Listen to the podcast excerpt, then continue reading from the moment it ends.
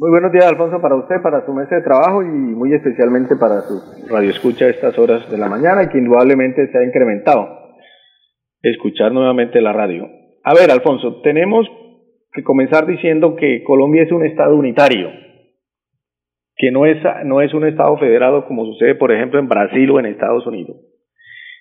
En Colombia se dan tres estados de excepción. El que nos gobierna ahorita es está contemplado en el artículo 215 de nuestra Carta Política, que es el estado de emergencia económica, social y ecológica, con ocasión de esta pandemia que nos está agobiando a todos. En base a esa, a esa norma y con fundamento también en la Ley 489, el principio de colaboración armónica entre las entidades del Estado, el señor presidente emitió el decreto 417 del 17 de marzo de 220 quien decreta y quien tiene la potestad constitucional de decretar esta calamidad o este estado de excepción que nos gobierna el Señor el señor presidente de la República. Estos decretos que él emite son fuerza de ley y por encima de esos decretos con fuerza de ley no puede sacar un gobernador o un alcalde otro acto administrativo que contraríe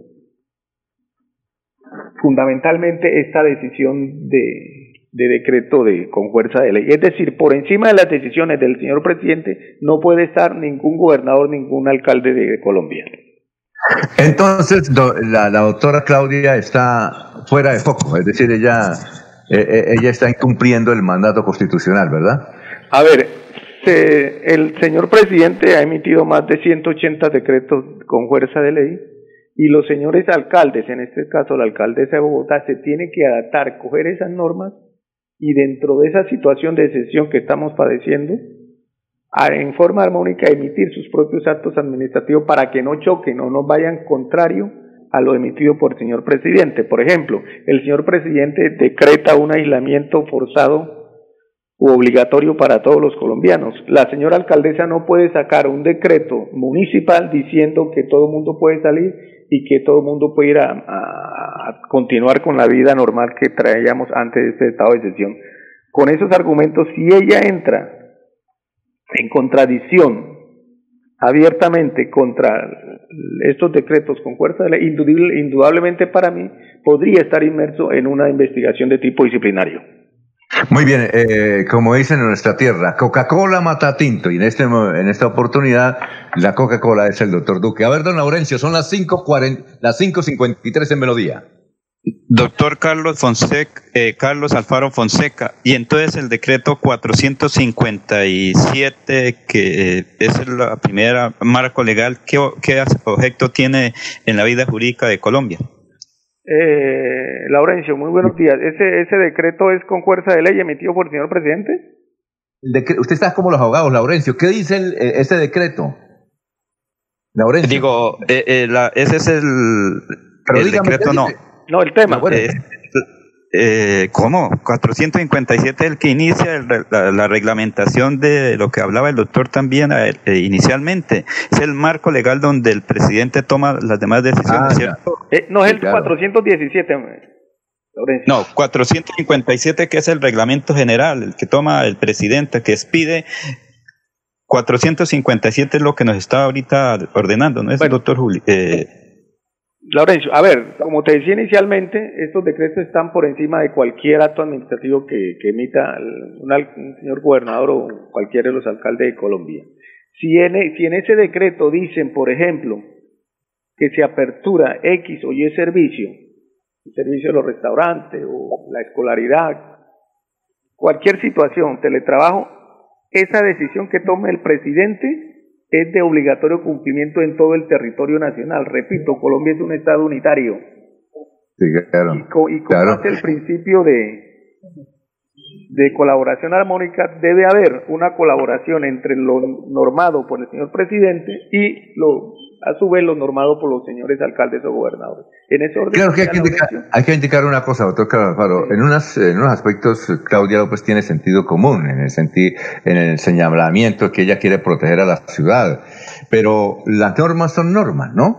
Entonces, aquí hay otra pregunta de don Ernesto Alvarado. Son las 5.55. A ver, don Ernesto, ¿cuál es la pregunta para el doctor Carlos Alfaro? Ernesto. Carlos, buenos días. Eh, es un placer saludarlo y saber que vuelve a entregarnos noticias. Yo la inquietud que tengo es eh, en esta pelea que tienen Claudia y, e Iván, el presidente, eh, y ustedes manifestando que por encima está lo que determina el presidente, ¿qué sanción podría recibir en su opinión Claudia López si este problema continúa? A ver, apartándome, y muy buenos días, don, don Ernesto Alvarado, apartándome tantico, creo, no sé cuál sea la posición de ustedes, pero para mí Claudia López ha demostrado, usted es una berraca, francamente sí tiene los, los pantalones y los tiene bien colgados, la señora o del señor. A ver, como te decía inicialmente, Claudia López para mí le ha fijado en parte el camino al señor presidente, invirtiendo la situación, que el que debe marcarla es el presidente Duque y no la alcaldesa Claudia López.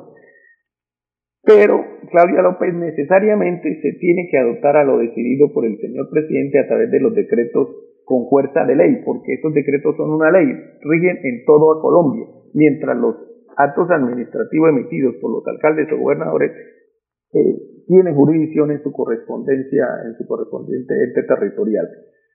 ¿Qué le puede caer a la doctora Claudia López bajo el supuesto de que sea contrario a esos decretos con fuerza de ley emitidos por el presidente Duque, necesariamente para mí estaría eh, podría estar inmersa en una investigación de tipo disciplinario que, depende, que dependiendo de, de la calificación que le dé el Ministerio Público conllevaría inclusive la destitución del cargo. 57, a ver, don César, ¿cuál es su pregunta o su reflexión? No, iba, iba era, eh, por, supuesto lo que plantea el doctor Carlos Alfaro no tiene ninguna discusión, ¿no? Pues, el, presidente plantea, es el que gobierna el, todo el territorio nacional y los alcaldes y gobernadores tienen su propia jurisdicción. Digamos que es que yo pienso que con todo respeto, el problema no es un problema, el, el problema, digamos, es, una, es un falso problema.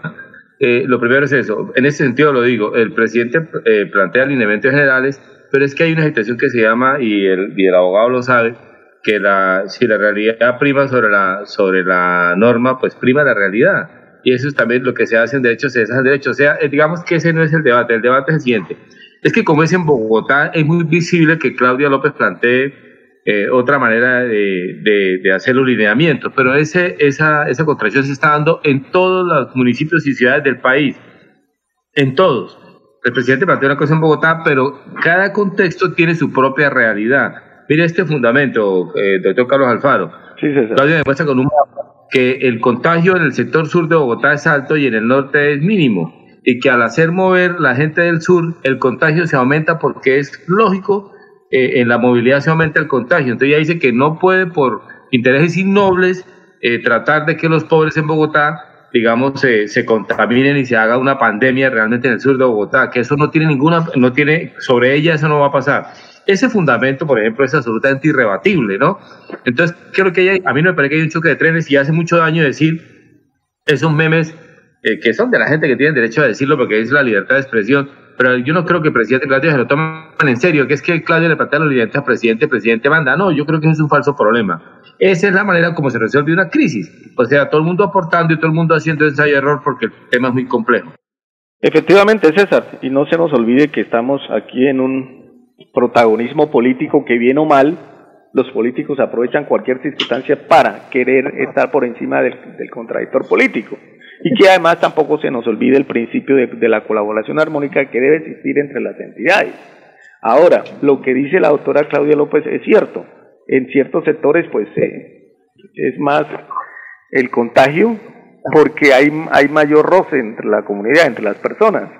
Y el señor presidente tampoco puede ignorar esa realidad, como decías tú, César, en el sentido de que se debe atacar con más énfasis y que se note la presencia del Estado en estos sectores donde más hay contagio, repito, por la, el mayor roce o, contacto entre las personas. Pero indudablemente, la señora Claudio López, para mí, y no quiero organizar una, una discusión de tipo política porque no lo amerita, pero sí, sí, sí ha puesto, como te decía inicialmente, le ha fijado al señor presidente unas pautas sobre cómo se debe administrar la situación actual.